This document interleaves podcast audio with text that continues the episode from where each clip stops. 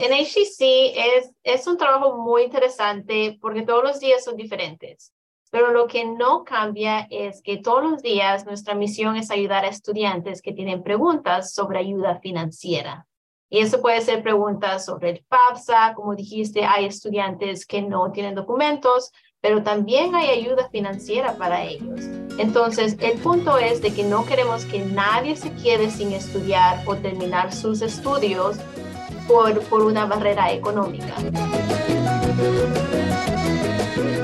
Qué bonito empezar el programa, qué bonito empezar el show HCC en español con Cris Oviedo. Estamos empezando un nuevo día, tenemos un nuevo show, una nueva invitada en esta mañana. Y bueno, HCC en español es un programa nuevo, un programa en el que estamos conociendo a todas las personas, a todos los hispanos que trabajamos, que estudiamos, que interactuamos aquí con el college, con Howard Community College. Cris Oviedo, como les dije, aquí acompañándoles en esta mañana y les invito a que se queden conmigo por los próximos 30 minutos. Y hoy vamos a conocer la historia de una latina que trabaja aquí en Howard Community College en el área de finanzas. Se trata de Carla Hércules y me olvidé de preguntarte si Hércules es como lo dices o si le dices ya como en, en inglés, en Hercules. Entonces, Carla, ella es analista informativa de ayuda financiera aquí en HCC originaria de El Salvador Carla emigró a Estados Unidos cuando tenía tan solo 15 años de edad. Ella estudió administración de negocios en la Universidad Texas AM y se unió a HEC en el 2021, así que es nueva aquí en el college relativamente. La experiencia, pero el hecho de que sea nueva aquí en el college no quiere decir que no traiga experiencia, al contrario, Carla trae muchísima experiencia, su experiencia profesional viene de la industria bancaria, de la industria financiera y como no todo es trabajo, ¿cierto? En sus momentos libres, en, cuando ella tiene tiempito, a Carla le gusta, disfruta mucho de lo que es Netflix y de las caminatas con amigos y con familia. Y Carla, estoy súper contenta de estar contigo. Te decía justamente antes de que empecemos, eh, la razón por la que te invité es porque tu historia me inspira, tu historia es diferente. Eh, se habla mucho de, representación ahorita en, todo lado, ¿verdad? Escuchamos, es importante vernos representados, es importante eh, inclusión. Entonces, cuando, cuando supe que tú estabas aquí, dije, finanzas, matemáticas. Yo creo que, que muchos de nosotros, en general, no solamente latinos, sino en general, la gente como que dice matemáticas, números y como que, uy, no, no, no, no, no, es como que más, nos asusta más que Halloween, nos asusta más que el cuco, que la llorona, como, como cualquiera de esos por ahí. Entonces, te invité esta mañana porque porque me interesa que pongamos esa información allá afuera, porque me interesa que nuestra gente vea que, que sí hay latinos que están en las finanzas, que están en la banca, que están en, en, en los en las carreras que involucran los números, que podemos estar en cualquier parte en donde nosotros querramos que lo único que se necesita es tener esa pasión. Así que vamos a hablar de todo eso, pero, pero primero, antes de llegar a todo eso por ahí, Carla, quiero, quiero conocerte un poquito más, quiero que, que, regresemos en el tiempo, si regresemos a cuando tú tenías 15 años, porque esa historia también es, es una historia de muchos, ¿verdad? Que muchos compartimos. Así que cuéntanos un poco acerca de, de esa historia tuya, mi migratoria, el camino que te ha tocado recorrer en este país para llegar a donde estás hoy. Así que gracias por estar conmigo y bienvenida al show. Claro que sí, buenos días. Es un gusto. Muchas gracias por la invitación. Y bueno, déjame compartir un poco de mi historia. como tú mencionaste, mi familia y yo nos movimos a los Estados Unidos cuando tenía 15 años. Esa fue decisión de mis padres porque al igual que muchas personas, ellos querían una mejor vida para nosotros. Y bueno, nos movimos aquí, empecé la preparatoria y la verdad fue muy difícil, especialmente por el lenguaje. No sabía ni decir buenos días en inglés. Entonces fue muy difícil por esa parte, pero estoy muy agradecida que en cualquier lugar al cual yo he ido, me, me he topado con gente que siempre ha estado dispuesta a ayudarme hay gente que ve algo en ti y trata de ayudarte, de estimularte para seguir adelante. Entonces, fue muy difícil para mis padres también. Tuvimos la ventaja de que ya habíamos venido a Estados Unidos ah, en ocasiones anteriores solo a pasear. Pero no es lo mismo que tú vayas de paseo, de vacación, a que tú te vayas a mover a un lugar. Entonces ahí es cuando el shock ese de cultura te pega y dices, te asusta, te asusta porque es, es, una, es, una, es una lengua nueva, estás, estás con personas nuevas. Yo soy del Salvador, lo cual es un país totalmente pequeño. Comparado a la ciudad de Houston a la que me moví, fue, el cambio fue extremadamente grande tantas cosas que acabas de mencionar, el, el shock, ¿no? Yo me acuerdo cuando, cuando yo llegué, más de 20 años ya, y, y, yo me sentía en las películas, yo me sentía que estaba en Hollywood, me acuerdo, iba aquí a Downtown Baltimore y, y, caminaba y, y, miraba para arriba y decía, wow, esos edificios altísimos, y me sentía como que estuviera en una, en una película de Hollywood. Entonces, eh, sí, y qué importante también, Carla, lo que acabas de decir de la gente, la gente que uno se encuentra, ¿verdad? Porque hay, hay, hay gente y hay gente y gente, ¿cierto?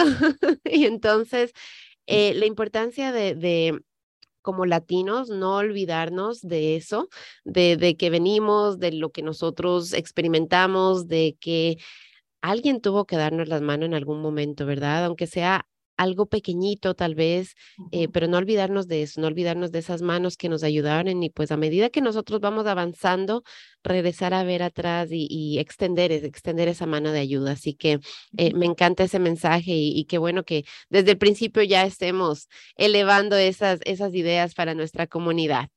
Cuéntanos acerca de tu relación con las matemáticas, con los números, con las finanzas. ¿Qué es lo que te atrae? Porque especialmente viniendo de países, al menos en el Ecuador, te puedo decir que, que o sea, cuando tú, alguien te dice, no, a mí me encantan las matemáticas, como que le quedas viendo raro, o sea, dices, ay, no, pero, ¿cómo así? ¿Qué te pasó? Entonces, cuéntanos un poco acerca de, de dónde nace esa, esa pasión por los números y las finanzas. Sí, claro. Uh, cuando yo estudié en El Salvador, fui a una escuela privada que se enfocaba mucho en las matemáticas y las ciencias.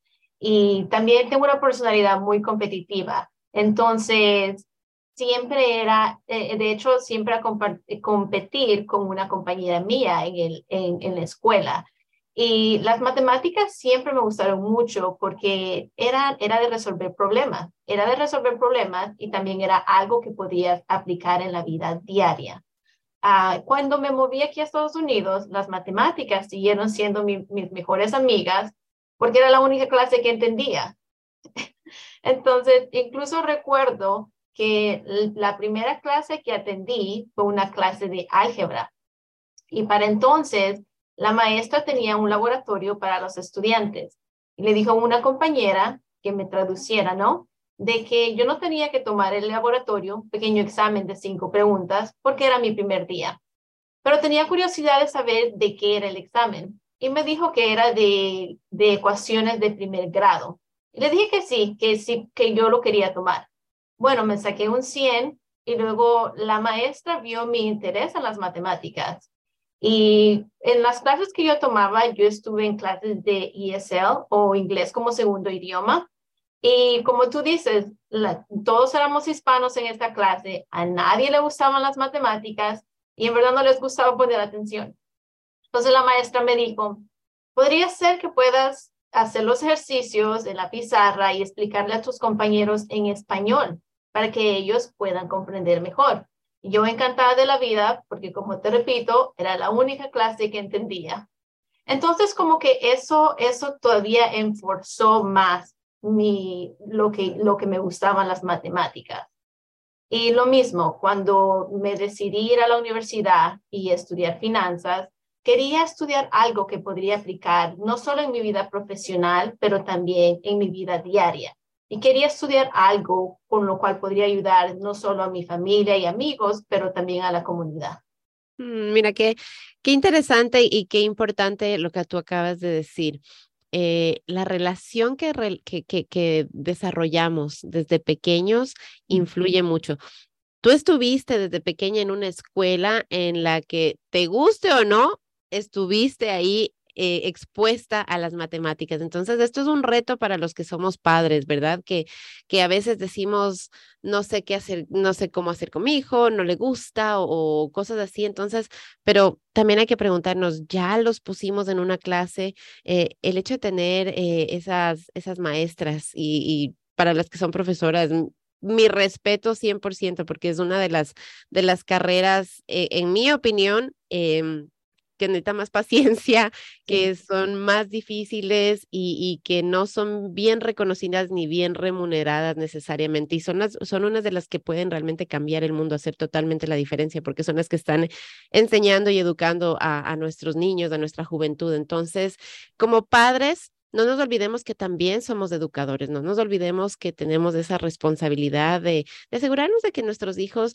de pronto a mí como mamá no me gustan las matemáticas, ¿cierto? De pronto yo tengo una mala relación, me trae malos recuerdos en la escuela, ¿cierto? Pero no le pasemos de ese, ese trauma, no le pasemos de ese disgusto a nuestros hijos, sino que al contrario, démosles a ellos la oportunidad de desarrollar esas relaciones. Tampoco les digamos, ay, no, las matemáticas son horribles, son difíciles, porque entonces ya les estamos dando una idea a ellos de cómo son las matemáticas mejor. Y me encanta, o sea, fueron tus mejores amigas.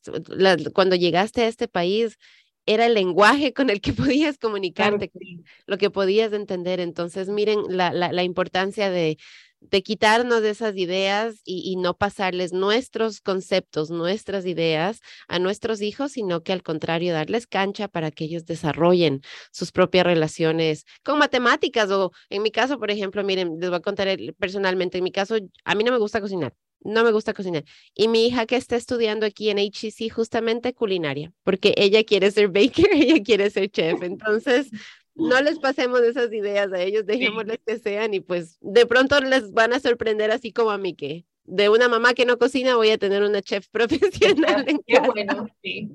Tal vez eso fue lo que le inspiró. Mira, Carla, eh, estuve, estuve investigando un poco porque dije, bueno, yo tengo esta idea de lo que, de como nuestra, nuestra comunidad se relaciona con las matemáticas. Y para mí fue bien interesante el rato que me puse a disegregar un poco de, la data, un poco de, de, las estadísticas que están allá afuera, me encontré que los latinos realmente somos el segundo grupo más alto en obtener títulos en administración de empresas a nivel nacional aquí en los Estados Unidos. Y lo que más me sorprendió todavía es que las mujeres latinas somos la tercera mayoría en estudiar esta carrera. El primer grupo son los hombres eh, de raza blanca, el segundo grupo las mujeres de raza y el tercer grupo las mujeres latinas. Entonces, administración de empresas, cuéntanos un poco acerca de, de, de esa carrera, eh, ya nos hablaste acerca de los números, la matemática, ¿cierto? Pero en lo que es administración de empresas, cuéntanos un poco acerca de, por qué tú perteneces a este, a este grupo alto, ¿verdad? Al tercer grupo que, que se decide por estudiar administración de empresas. Sí, claro. Una de las influencias mayores que yo he tenido en mi vida es mi hermana mayor. Nos llevamos 10 años y ella estudió administración de empresas también, ah, pero ella estudió en El Salvador pero aún así me di cuenta de que al estudiar administración de empresas, una carrera así te abre mucho las oportunidades a ingresar a diferentes campos, como por ejemplo finanzas, contaduría, recursos humanos, mercadeo y más. Entonces, una de las cosas que me atrajo más fue esa flexibilidad de oportunidades. Y eso yo lo he presenciado en mi vida profesional porque al graduarme de, con, con un título de administración de empresas en finanzas, yo empecé a trabajar para un banco comercial como analista financiera. Luego de eso, yo he trabajado en posiciones de crédito y ahora tengo la fortuna de trabajar en una institución de educación superior para HEC. Así que sí puedes ver de que es, es, un, es, una, es una carrera que te ofrece muchas oportunidades, depende de dónde te quieres mover. Entonces, te ofrece flexibilidad, no importa si estás en tus primeros dos años, después tres años. Entonces, eso es una de las cosas que me motivó más. Mm, qué bueno que, que, que, nos acabas de decir eso porque yo creo que a veces decimos, no, es que yo, por ejemplo, medicina, si tú estudias medicina, tú dices, tenemos ideas preconcebidas también, ¿no? De que es que para estudiar medicina es porque yo voy a ser doctor y voy, y bueno, después voy a escoger mi especialidad. Pero en este país, en realidad he aprendido a que, por ejemplo, hay gente que estudia medicina porque no necesariamente porque quiere estar operando, sino porque quiere entrar a lo que es salud pública, pero quieren entender bien cómo funciona el sistema de salud para poder ir a hacerlo. Hay gente que dice, no, yo voy a estudiar leyes, pero me voy a enfocar en, en, salud pública. Entonces, hay diferentes maneras de hacerlo y en el momento de escoger una carrera, eh, mantener esa flexibilidad y ver, ok, bueno, ¿hacia dónde quiero ir yo? Quiero hay gente que sí dice, yo voy a estudiar administración de empresas porque yo quiero poner mi propia empresa. Hay gente que dice, yo voy a estudiar administración de empresas, pero porque yo quiero llegar al ser el CEO de una de las empresas más grandes que existen. O en tu caso, mira, estás aquí ayudando a, la comunidad en lo que es eh, educación financiera aquí en, educación en, en HCC. Entonces, eh, la flexibilidad de nuestras carreras y, mirar a nuestras carreras y algo que también quiero elevar es que no es únicamente los, los chicos, ¿no? Porque muchas veces ya como padres decimos, bueno, es que yo ya no estudié, yo ya me quedé y entonces eh, es para mis hijos. No, no, no, señor, no, señora. Al contrario, usted hoy que está en casa, que está viendo este show, si usted quiere cambiar de carrera, si usted quiere eh, tal vez estudiar una carrera, no tuvo la oportunidad de hacerlo antes, puede venir aquí a HCC y puede empezar, puede empezar, puede venir y tomar créditos. No es muy tarde, nunca es tarde para empezar. Así que em, tener esa flexibilidad, esa, ese plan, esa idea. Eh, pero a la vez ir descubriendo a medida que vamos estudiando que hay más oportunidades dentro del ámbito que hemos decidido hacia dónde queremos ir. Así que Adelante que sí podemos, es el mensaje que les quiero, que les quiero dar con esa respuesta. Cuéntanos como estudiante latina, Carla, tu experiencia, porque esa es otra de las de las cosas que nos detiene muchas veces, ¿verdad? A veces es la edad, como acabamos de decir, a veces solamente pensamos de educación superior es solamente para los chicos que se acaban de graduar de, del high school, de la escuela, si ya pasé de los 20 años, ya la universidad no es para mí. Ya acabamos de decir que no, o sea, acabamos de, romper totalmente esa idea. La otra, la otra barrera, llamémosla así, o el otro reto a veces es, bueno, yo soy latino, latina, em, no sé cómo funciona, a veces somos indocumentados y dices, yo no puedo estudiar. Entonces, cuéntanos un poco acerca de, tu experiencia. Em, ¿Qué obstáculos te encontraste? ¿Qué facilidades tal vez encontraste que dijiste, wow? O sea, yo no me esperaba que me pudieran ayudar de esta manera, pero lo hicieron. Cuéntanos un poquito acerca de esa, de esa experiencia que tuviste. Sí, claro, muy buena pregunta. Y como tú dices, recuerdo, es, es como regresar el tiempo y, y regresar esos tiempos cuando tenía 15, 18 años y todo eso. Bueno, uno de los obstáculos mayores, aparte de la barrera del lenguaje, es estar en un país al cual no conoces y no solo eso, sino que no conoces cómo funciona en verdad la escuela. No tenía ni idea de que, de que al final de graduarme de, de, la, de la preparatoria yo iba a tener un rango, el cual iba a dictar si podía entrar a la universidad o no, o incluso a qué universidad podía atender. Pero lo que siempre tuve en mente es la disciplina de, de estudiar, de sacar buenos grados, y de aprovechar el tiempo, porque quería, quería de alguna manera ayudar a mis padres. Y si ellos estaban haciendo el gran sacrificio de estar en otro país para que nosotros tuviéramos una mejor vida, yo quería ayudarles de esta manera. Y de la manera que les podía ayudar era estudiando. Entonces, ah, como te digo, tuve muchos obstáculos con el lenguaje, pero poco a poco uno va aprendiendo porque eso es lo que uno quiere. Uno va aprendiendo, uno va conociendo gente que le brinda la mano para ayudarle. Cuando ya se hizo, ya cuando estaba en el 11 grado y tuve que, y yo escuchaba que las personas empezaban a hablar de ir a universidades, pues yo también quería ir, pero me topé con otro obstáculo. No tenía ni idea lo carísimo que iba a ser una universidad de cuatro años. Entonces, una de las cosas que he tenido es, no he tenido miedo de preguntar cuando no sé las cosas. Entonces, tuve gente que me ayudó muchísimo. Tuve una consejera en la preparatoria que me ayudó desde el principio. Le dije a ella que quería estudiar, pero le dije la verdad, soy una persona con bajos recursos, una estudiante de primera generación, pero en verdad quiero estudiar. Entonces ella me ayudó mucho, comenzamos a aplicar a colegios, comenzamos a aplicar a becas y una de las cosas que me ayudó fueron mis buenos grados. Me gradué en el, en el 5% de la, de la preparatoria, lo cual en Texas significa que puedes ir a cualquier universidad pública a la que quieras. Pero eso, eso nada más era un primer paso. También teníamos que saber cómo vamos a pagar por eso. La universidad en este entonces costaba alrededor de 20 mil dólares por año, lo cual desafortunadamente mis padres no iban a poder ayudarme. Entonces apliqué para muchas becas, ayuda del gobierno, ayuda del Estado. La misma universidad también me dio becas. hay becas para todo tipo de estudiantes. En mi caso también recibí una beca muy grande por ser estudiante de primera generación, lo cual estoy muy agradecida porque hay, hay donantes que en verdad ayudan a gente que se quiere superar y que quiere romper con esas barreras. Porque como tú mencionaste, en la, en la cultura latina a veces no es muy normal que tu hijo se quiera ir a la universidad. Y es por lo mismo, porque el costo es demasiado elevado. Mucho menos alguien como yo que solo había estado en el país como por cuatro años. Entonces, para muchas personas pensaban que ir a la universidad era una ilusión nada más. Pero en verdad tenía la determinación que yo sí quería seguir estudiando y como te digo, estoy muy agradecida con toda la gente que me ayudó desde el principio para que ese sueño mío se realizara. Todo el apoyo que tuve, no solo de mis padres, de mis familias, pero de consejeros y los consejeros de la universidad también. Dos cosas que, que son bien importantes. Hablaste acerca de preguntar, ¿cierto? No quedarnos en el no saber y no tener miedo a preguntar, sino al contrario, tocar esas puertas, eh, Aquí en el college tenemos un programa específicamente para trabajar con, con nuestra comunidad latina que se llaman Visiones. Eh, yo sé que a veces el lenguaje es la barrera para los padres mayormente, ¿verdad?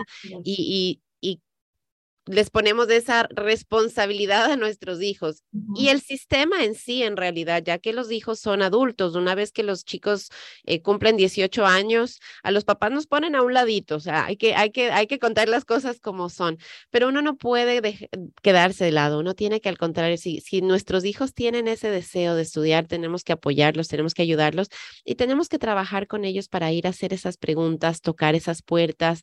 Eh, en el sistema escolar aquí de, de, de el condado de Howard hay los, las personas que trabajan con las familias, la palabra en inglés es liaisons, facilitadores les dicen, les dicen los, los, los contactos latinos, entonces podemos hablar con ellos, hay counselors también, eh, en las universidades a las que nuestros hijos quieren ir también hay personas, muchas de las universidades tienen oficinas específicas que, que, que saben cómo lidiar con alumnos que son de otro país, con alumnos que, que son inmigrantes, con alumnos que no tienen Carla nos contaba y nos decía, yo estuve en, eh, yo siempre saqué buenas notas, pero, o buenos grados, como los dicen aquí. Sé que muchos de nuestros alumnos a veces no tienen eso, ¿verdad? Las universidades están preparadas para todo eso, ¿verdad?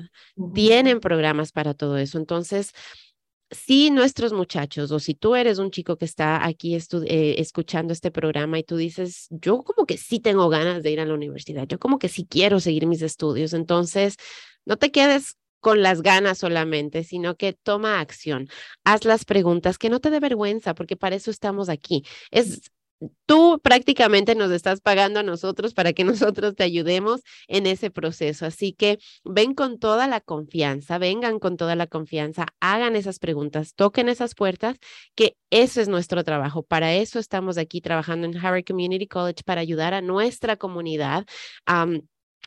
a encontrar las respuestas a esas preguntas que no tienen. Y lo otro que sí también quiero que, que, que, que como padres, porque creo que es uno de los retos más difíciles. Eh, aceptar las decisiones de nuestros hijos. Así Carla, tú estabas determinada, tú querías y dijiste, yo quiero estudiar, yo quiero seguir mi carrera, yo sé que esto es lo que yo quiero hacer, entonces, claro, vamos a impulsarte, vamos a ayudarte. Hay muchachos que de pronto dicen, es que yo como que irme a meter cuatro años no quiero, eh, yo preferiría como que ir a, y empezar a trabajar y darme cuenta bien de lo que quiero antes de ir a estudiar. Entonces, volvemos a la misma idea, hagamos preguntas, porque la carrera tradicional es una de las maneras.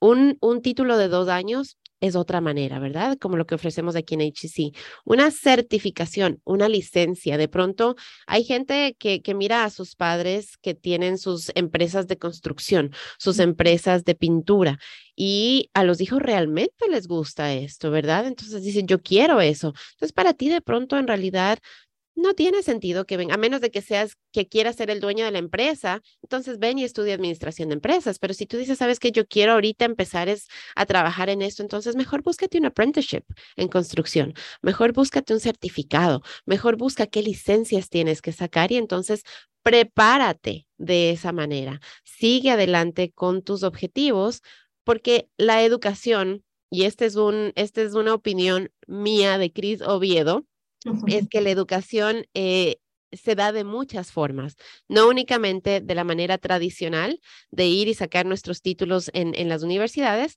a veces podemos empezar directamente con un certificado si ustedes vienen y conversan aquí, como, como les conté, mi hija está aquí en culinaria, los chefs con los que yo he conversado aquí me dicen, yo empecé con una certificación, yo vine, saqué mi certificado de un año y después a medida que fui avanzando en mi carrera, entonces tuve que seguir regresando a sacar mi otro título, a sacar mi otro certificado, ahora ya tengo un master's, ahora tengo un PhD, pero yo inicialmente no quería nada de eso. Entonces, padres, solamente tengamos esa flexibilidad y sé que lo que estoy pidiendo es bien difícil, pero esa flexibilidad con nuestros hijos, escuchemos a nuestros hijos y apoyemos a nuestros hijos en donde ellos estén y hacia donde quieran ir en su carrera y busquemos, preguntemos, como dijo Carla, preguntemos, toquemos las puertas, busquemos esas respuestas porque hay más de una manera, hay más de una ayuda, financiera, programas, muchísimas, muchísimas cosas allá afuera para que nuestros alumnos, nuestros estudiantes y nosotros mismos podamos seguir avanzando. Carla, cuéntanos un poco acerca de lo que haces aquí en HEC. ¿Cuál es tu labor? ¿Cuál es tu día a día?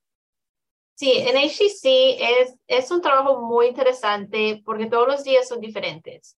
Pero lo que no cambia es que todos los días nuestra misión es ayudar a estudiantes que tienen preguntas sobre ayuda financiera. Y eso puede ser preguntas sobre el FAFSA, como dijiste, hay estudiantes que no tienen documentos, pero también hay ayuda financiera para ellos. Entonces, el punto es de que no queremos que nadie se quede sin estudiar o terminar sus estudios por, por una barrera económica. Entonces, como también mencionaste, HGC no tiene solo programas de ayuda financiera, pero tiene programas y recursos de todo tipo. Tenemos consejerías para gente que ya está a punto de graduarse. Tenemos un programa que ofrece interinatos o que ayuda a los estudiantes a encontrar trabajo. Entonces, como te repito, lo más importante es que los estudiantes busquen esa ayuda y toda nuestra información está en la página web pero lo más, lo más importante es, es saber de que cada, por ejemplo, en la ayuda financiera, la ayuda financiera tiene fechas límites y la ayuda en sí también tiene límite. Entonces, es tener estas conversaciones diarias o cada semestre, porque todas las aplicaciones, ya sea el FAFSA o el MESFA, son aplicaciones que se tienen que llenar cada año. Lo que mencionaste también de tener buenos grados es muy importante porque en HEC, por ejemplo, por las becas institucionales, este año removieron el, esa, mm, las calificaciones. Así que cualquier estudiante, independientemente de sus calificaciones, puede aplicar para becas.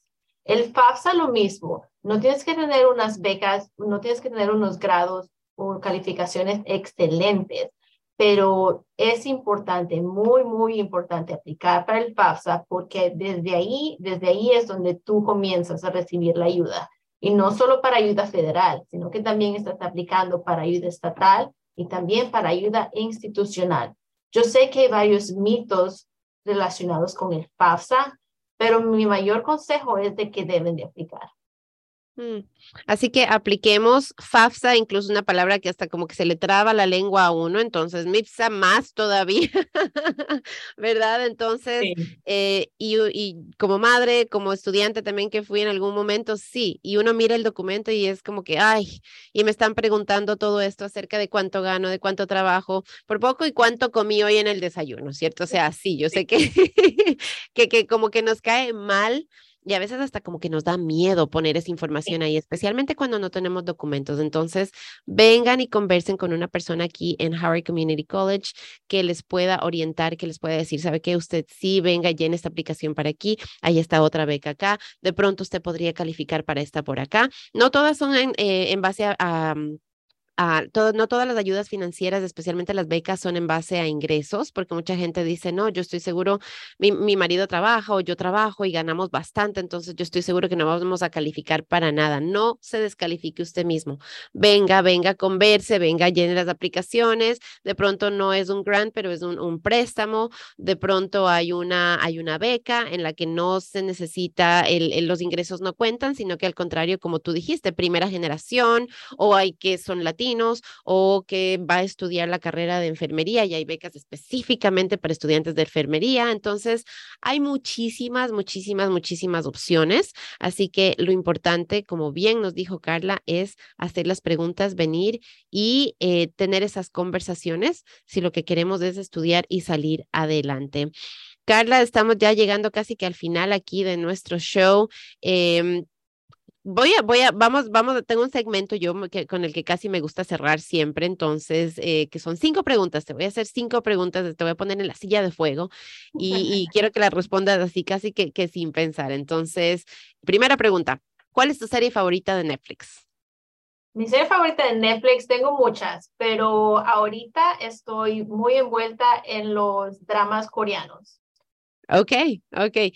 ¿Tu platillo salvadoreño favorito? Oh, sin duda las pupusas. ¿Perros o gatos? Gatos. Gatos. Eh, ¿Lugar del mundo que quisieras visitar? las Filipinas. Ok, y si fueses reina del mundo por un día, ¿qué sería lo primero que harías?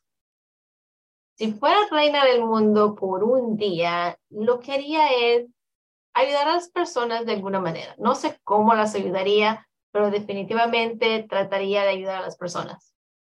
Fantástico, así que conocemos un poquito más de Carla. Carla, ahora sí, para cerrar, cuéntanos dónde podemos conseguir más información acerca de la ayuda financiera aquí en HEC, eh, dónde solicitamos esa ayuda, con quién conversamos y qué consejo quieres que nuestra gente se lleve en este día.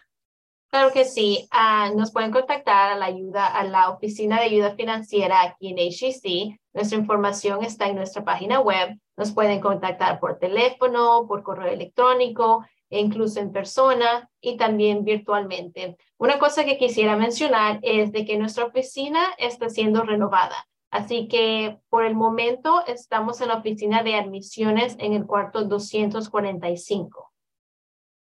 Y una de las cosas, como mencionaste también, por favor, apliquen por el FAFSA o el MESFA antes del primero de marzo. No tengan miedo, la información se queda con el Departamento de Educación y solamente es para determinar si aplican para ayuda financiera. La mayoría de las personas, independientemente del ingreso, reciben algún tipo de ayuda financiera. Si no es becas, pueden ser préstamos o también pueden ser programas de estudio de trabajo. Pero lo más importante es aplicar, porque como repito, están aplicando para ayuda federal, estatal y también institucional. Y si tienen alguna pregunta, ya sea en inglés o en español, por favor, contacten nuestra oficina. Yo creo que el mensaje que Carla nos ha dado hoy es bien claro. Preguntemos, preguntemos, preguntemos, preguntemos. Sigamos adelante eh, pongámonos objetivos y caminemos hacia ellos. Así que, Carla, te agradezco muchísimo que, este, que hayas estado aquí conmigo en este día. Te vuelvo y te digo respeto y admiración porque eres de esas personas que dijiste, me voy a ir por esta carrera que me gusta, lo voy a hacer, aunque no es de las carreras tradicionales, no es de las carreras que, que usualmente pensamos que, que podemos seguir y estás en ese grupo, en ese grupo de, de mujeres emprendedoras, de mujeres que se arriesgan, de mujeres latinas que están haciendo la diferencia. Así que muchísimas gracias por estar aquí en HCC, por inspirarnos a que lleguemos, a que toquemos la puerta y a que sigamos adelante porque pues sí se puede. Así que gracias también a todos por estar aquí en este día. Los voy a dejar con un poquito otra vez de música. Vamos a poner aquí la la música que me encanta de qué bonita es esta vida y es que realmente qué linda, linda es esta vida. Que tengan un lindo miércoles. Gracias por la invitación, Cris. Tengo un buen día. A ti, Carla, gracias. Y a todos. Adiós. Feliz miércoles. Pero yo le digo que... Bonita es esta vida! Aunque a veces. Connect with us. We are Dragon Digital Radio.